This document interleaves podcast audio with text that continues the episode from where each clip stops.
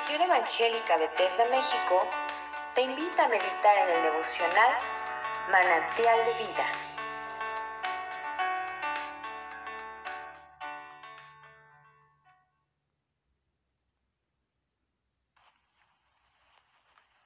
Hola hermanos, bendiciones. Soy Ángel Monroy. El día de hoy vamos a estar leyendo y reflexionando sobre el capítulo 18 a partir del versículo 15 del Evangelio según San Mateo. Y comienza así. ¿Cómo se debe perdonar al hermano? Si tu hermano te hace algo malo, habla con él a solas y hazle reconocer su falta. Si te hace caso, ya has ganado a tu hermano. Si no te hace caso, llama a una o dos personas más para que toda acusación se base en el testimonio de dos o tres testigos. Si tampoco les hace caso a ellos, díselo a la comunidad. Y si tampoco hace caso a la comunidad, entonces habrás de considerarlo como un pagano o como uno de esos que cobran impuestos para Roma. Les aseguro que lo que ustedes aten aquí en la tierra también quedará atado en el cielo, y lo que ustedes desaten aquí en la tierra también quedará desatado en el cielo. Esto les digo, si dos de ustedes se ponen de acuerdo aquí en la tierra para pedir algo en oración, mi Padre que está en el cielo se lo dará. Porque donde dos o tres se reúnen en mi nombre, allí estoy yo en medio de ellos. Entonces Pedro fue y preguntó a Jesús, Señor, ¿cuántas veces deberé perdonar a mi hermano si me hace algo malo? ¿Hasta siete? Jesús le contestó, no te digo hasta siete veces, sino hasta setenta veces siete la parábola del funcionario que no quiso perdonar. Por esto, sucede con el reino de los cielos como un rey que quiso hacer cuentas con sus funcionarios. Estaba comenzando a hacerlas cuando le presentaron a uno que le debía muchos millones. Como aquel funcionario no tenía con qué pagar, el rey ordenó que lo vendieran como esclavo junto con su esposa, sus hijos y todo lo que tenía para que quedara pagada la deuda. El funcionario se arrodilló delante del rey y le rogó, tenga usted paciencia conmigo y se lo pagaré todo. Y el rey tuvo compasión de él. Así que le perdonó la deuda y lo puso en libertad. Pero al salir, aquel funcionario se encontró con un compañero suyo que le debía una pequeña cantidad. Lo agarró del cuello y comenzó a estrangularlo diciéndole, Págame lo que debes. El compañero arrodillándose delante de él le rogó, ten paciencia conmigo y te lo pagaré todo.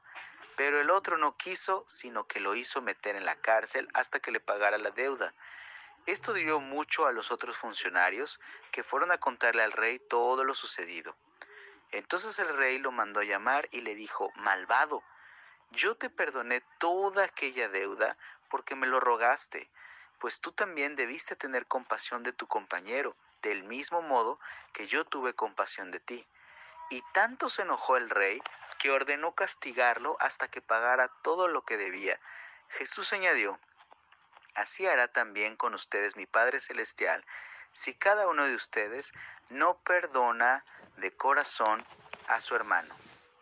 Amén, hermanos. Bueno, qué pasaje en el cual podemos plantear toda la enseñanza o gran parte de la enseñanza en no solamente el perdón, sino la condición del que perdona, la condición del corazón de aquel que perdona. Definitivamente creo que todos en nuestro diario vivir estamos expuestos a situaciones en las cuales nos sentimos incómodos, nos llegamos a sentir ofendidos, nos llegamos a sentir lastimados, nos llegamos a sentir menospreciados, humillados y cualquier otra otro sentimiento u otra emoción que nos haga sentir mal, que nos haga sentir incómodos, llevarnos al enojo, llevarnos a la inclusive la resignación. ¿Qué puedo esperar de tal? Pues X o Y cosa. Sin embargo, aquí el Señor está planteando algo mucho más grande que tiene que ver con la condición no de las personas, no de un factor externo, sino con la condición tuya y mía la condición de su pueblo, el corazón que el pueblo de Dios debe reflejar. Y definitivamente es un corazón que debe practicar el perdón. Un corazón que debe practicar el perdón y que debe estar constantemente reflexionando y recordando el perdón. ¿Por qué? ¿Por qué nosotros, como hijos de Dios, estamos continuamente en una condición en la cual debemos recordar que es la pura gracia del Señor, manifestada a través del perdón de nuestros pecados, la que nos sostiene. Y esa característica refleja una actitud constante.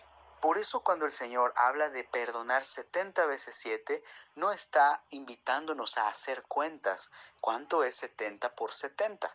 70 por 7 o 70 veces 7, sino es una condición que refleja una actitud continua, una actitud constante.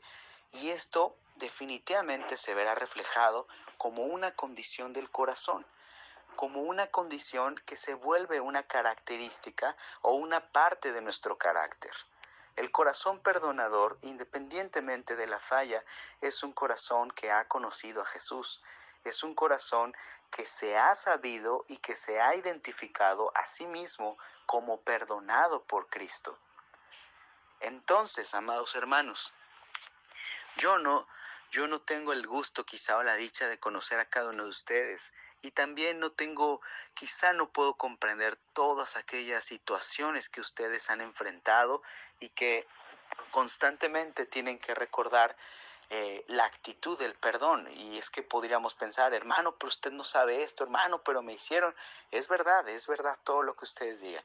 Y cuando pensemos en eso, podríamos recordar a Jesús clavado en la cruz. Podríamos recordar a Jesús en la cruz recibiendo golpes, recibiendo latigazos, recibiendo ofensas, recibiendo gritos, recibiendo escupitajos por ti y por mí por nuestra falla.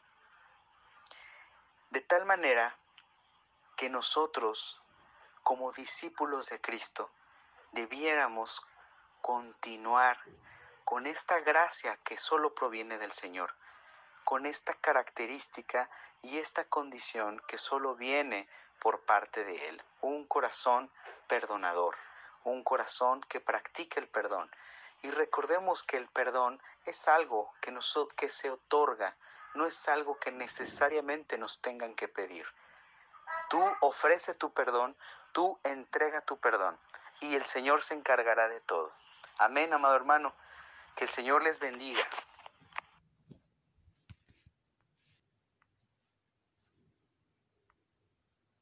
Si esta devocional ha sido de bendición para tu vida, compártelo con otros.